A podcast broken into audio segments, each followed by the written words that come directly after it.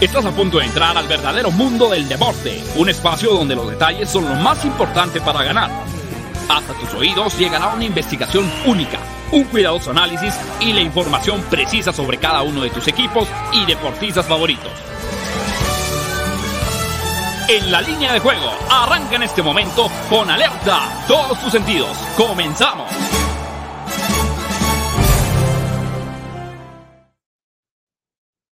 Tal? ¿Cómo están? Bienvenidos a la línea de juego en fusión con Máximo Avance, el programa que tiene que ver con el mundo de las probabilidades, tendencias, las estadísticas, información de manera previa a los eventos deportivos más atractivos a nivel nacional y mundial. Estamos completamente en vivo. Hoy es eh, miércoles 29 de diciembre del año 2021, cuando son las 12 del día con 30 minutos, tiempo del centro de México, tiempo de la Ciudad de México. Eh, saludamos con mucho gusto a la gente que nos sintoniza a través de las diferentes plataformas sociales. Hoy no estamos a través del 107.3 de FM HD2 La Octava Sports. Estamos en días de descanso, pero regresaremos a partir de la próxima semana. Son días eh, de estar descansando, pero pues eh, la importancia de la NFL, de los tazones colegiales, nos hace retomar la actividad por un par de días. Hoy con el previo de la semana 17 de la NFL, mañana será con el previo de los tazones. Te saluda Juan Pablo Faril. Arturo Carlos, ¿cómo andas? Te saludo con gusto. No, bueno, eh, eh, el señor Arturo Carlos anda tratando de cargar el, el, internet. Ya andaba en unas carnitas, andaba a punto de desayunar unas carnitas, por eso es que quizá no tenga tan buena señal. Pero bueno, aprovechamos para saludar a la gente que nos sintoniza a través de Facebook. Estamos en el Universal Deportes, en la Octava Sports, también a través de la plataforma de YouTube de Máximo Avance, en eh, Twitter, en Twitch, en las difer diferentes plataformas digitales.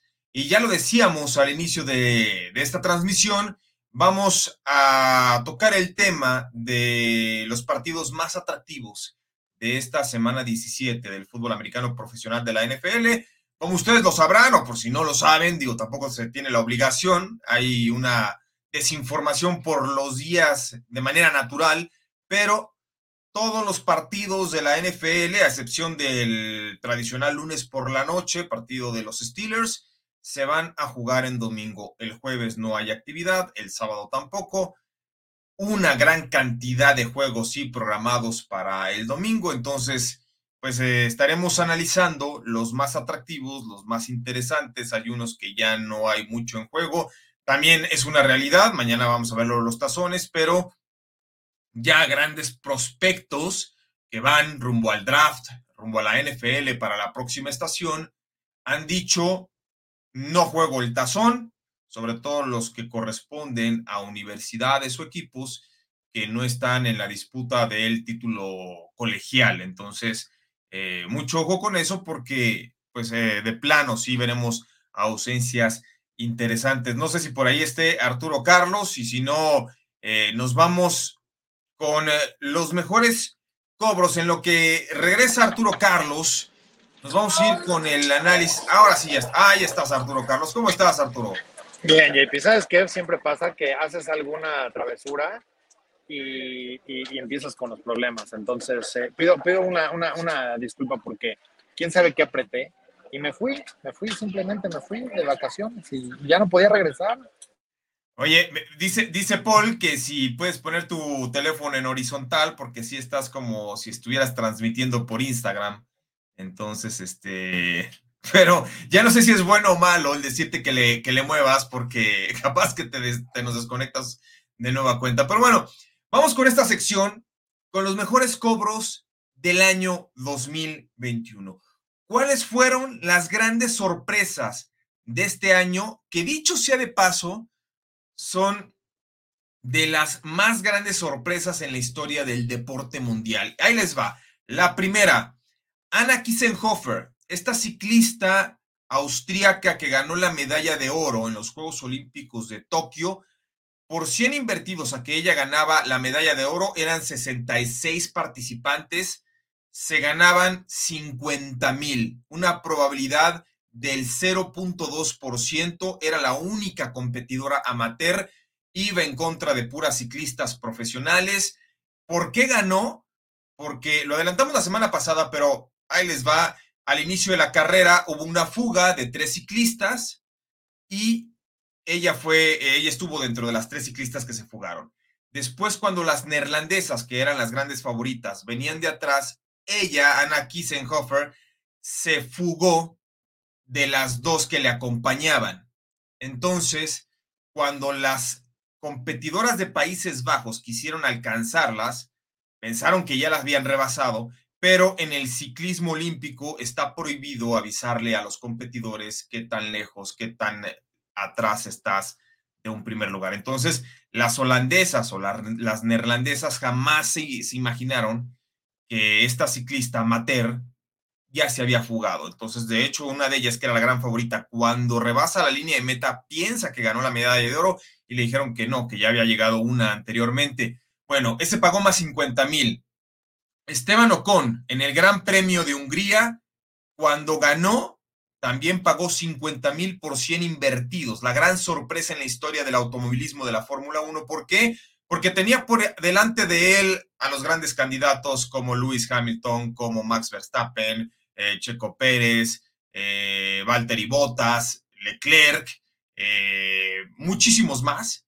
Y se fueron dando circunstancias en las que Ocon aprovechó y se llevó la victoria el eh, piloto francés. Y finalmente, la tercera gran sorpresa que se dio en el año 2021 fue el eh, golfista Phil Mickelson al ganar el PGA Championship, uno de los torneos de mayor tradición en el golf de la PGA. Pagó 28 mil por 100 invertidos.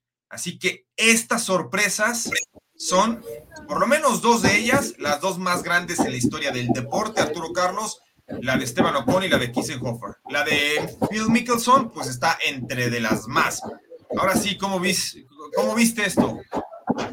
No, pues mira, yo hubiera querido eh, tener los 100 pesos para meterle a esto.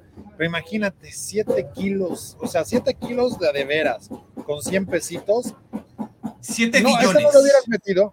7 billones. O sea, son, son 7 billones, ¿eh? O sea, por uno, por uno, habrías ganado 70 millones por un, por un dólar o por un peso que hubieras apostado, que no hay apuestas de un peso, pero bueno, supongamos que apostabas un dólar. Ajá, un dólar a estos tres puntos, habrías ganado 70 millones de dólares por un dólar apostado. Por 100 pesos habrías ganado 7 billones de pesos. No, o sea, eso sí es chulada, ¿no? Eso sí es una belleza, no como las que dice Sebastián Cortés.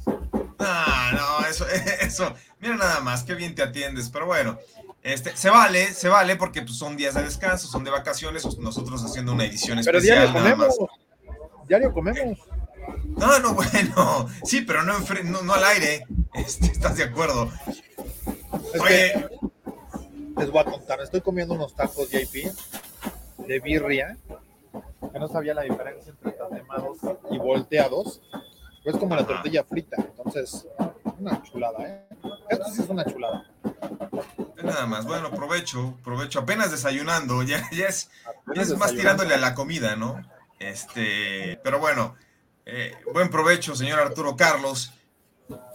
Oye, ¿cómo ves la semana 17 de la NFL? Hay partidos muy atractivos. Esta, este programa es edición especial de la semana 17.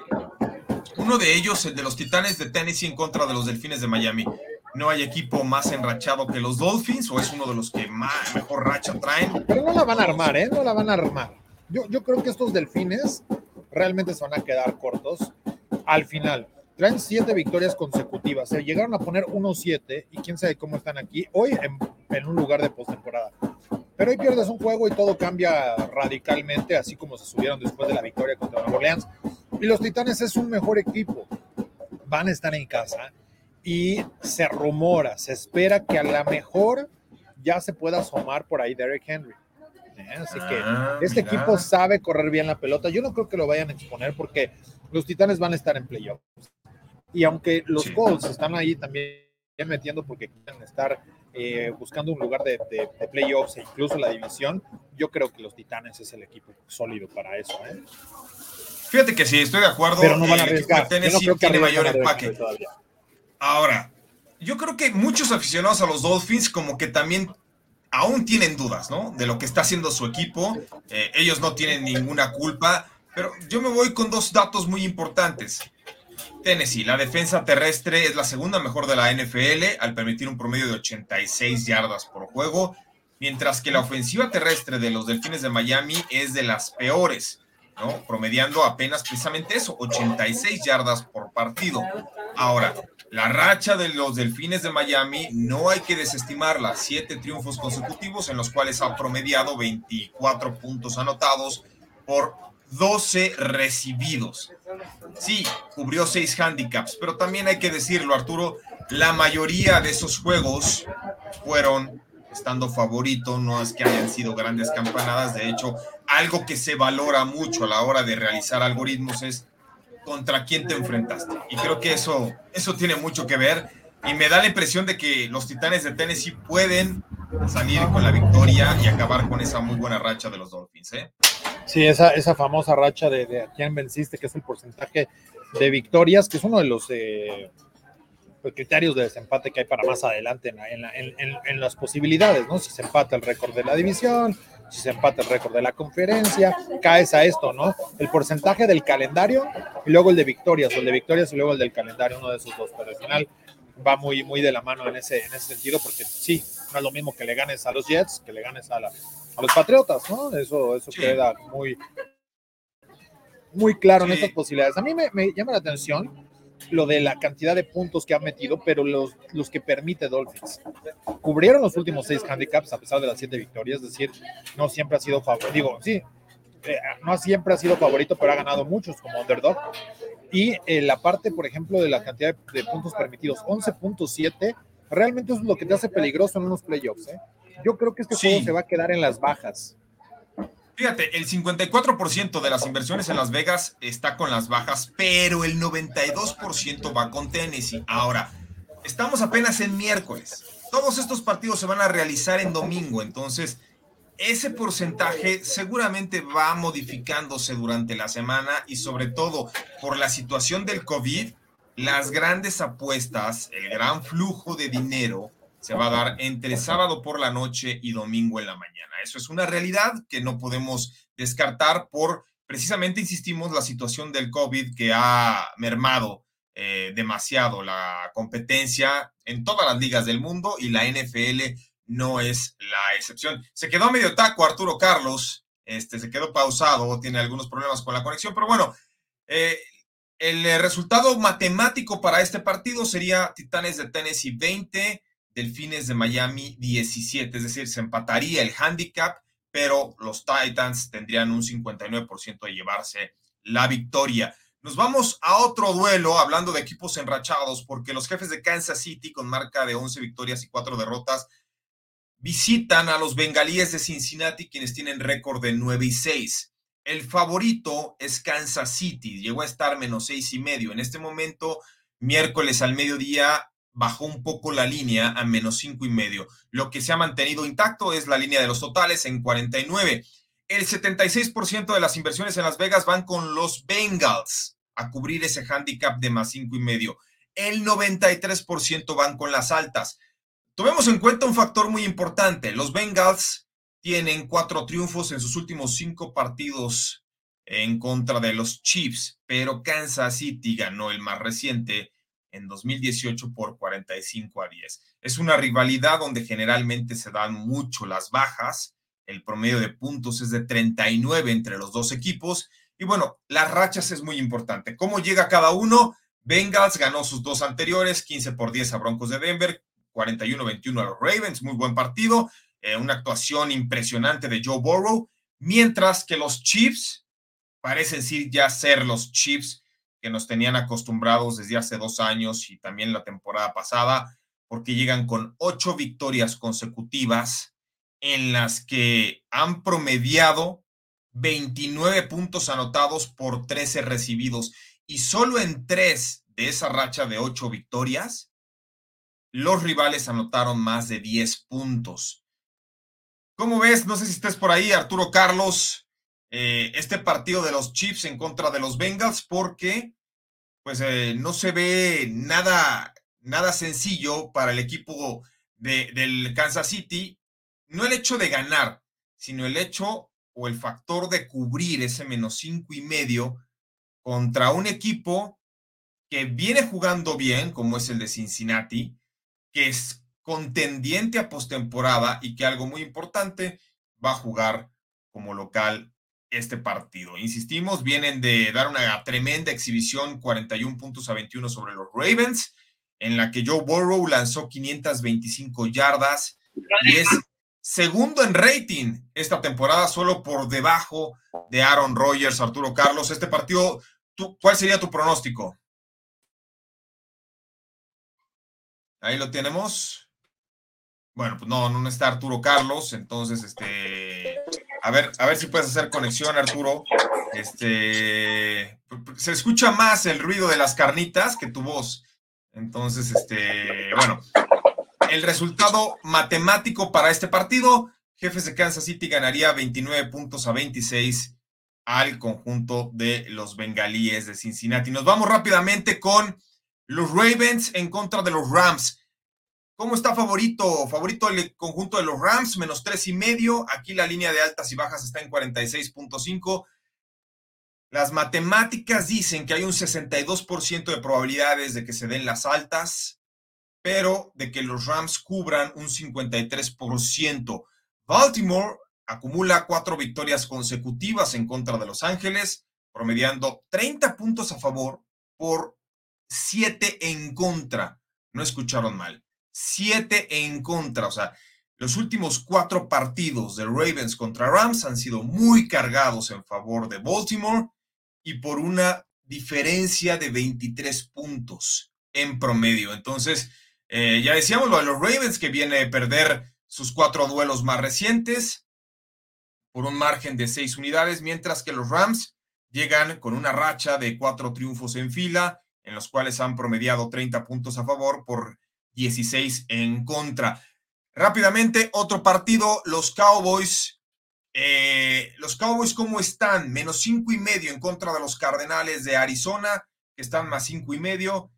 El resultado matemático nos dice que los Cowboys deben ganar 31 a 24. Ahí están las probabilidades en las matemáticas. El 57% de que se vayan a las altas están en 50.5 eh, la temporada pasada Arizona ganó 38-10 a los Vaqueros de Dallas, pero para este juego los Cowboys llegan con cuatro triunfos consecutivos, promediando casi 33 puntos a favor por 14 en contra. En los cuatro cubrieron el handicap, mientras que los Cardenales de Arizona eh, ya son tres, tres descalabros de manera consecutiva, en las cuales han promediado 17 puntos a favor por 27 recibidos. Eh, Ustedes saben lo que ocurrió con los Vaqueros de Dallas el domingo por la noche.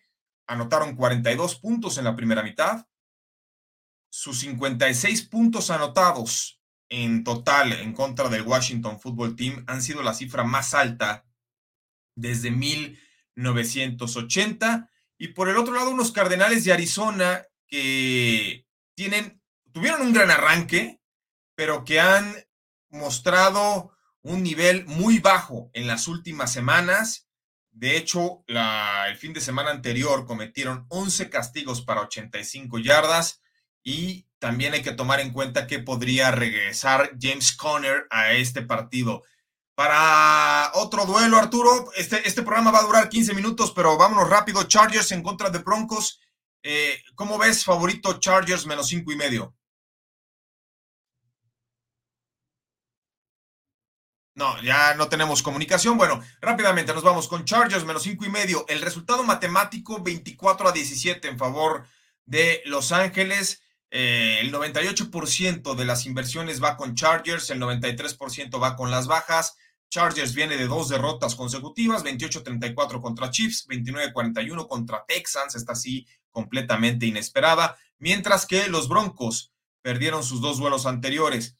Aquí tiene un atractivo porque los Chargers todavía están en posición, remota proposición de alcanzar la postemporada. Los Broncos de Denver prácticamente eh, en, un hoyo para, para tener alguna esperanza. Y finalmente, el otro partido, los Packers frente a los vikingos de Minnesota. Este duelo va a ser domingo por la noche.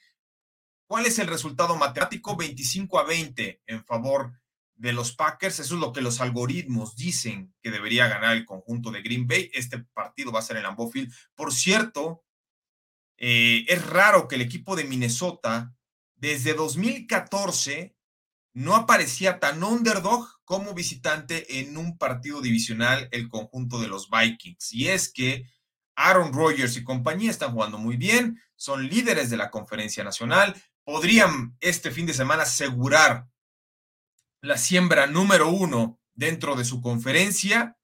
Y algo muy importante es que Aaron Rodgers viene de lanzar tres pases de anotación, los Packers ligan cuatro triunfos consecutivos, los Vikings vienen de caer 23 a 30 frente a los Rams. Así que Minnesota como local ya venció esta temporada a Green Bay 34 a 31 y de hecho también lo derrotó el año pasado 28 a 22 en Lambeau Field. Así que, pues prácticamente eh, estamos llegando al final de, este pequeño programa donde eh, no queríamos dejar pasar desapercibido la situación de la semana 17 de la NFL. Muchas gracias. Nos escuchamos mañana con el previo también express de los tazones colegiales. A nombre de todo el equipo de producción encabezado por Paul, yo soy Juan Pablo Faril. Hasta mañana.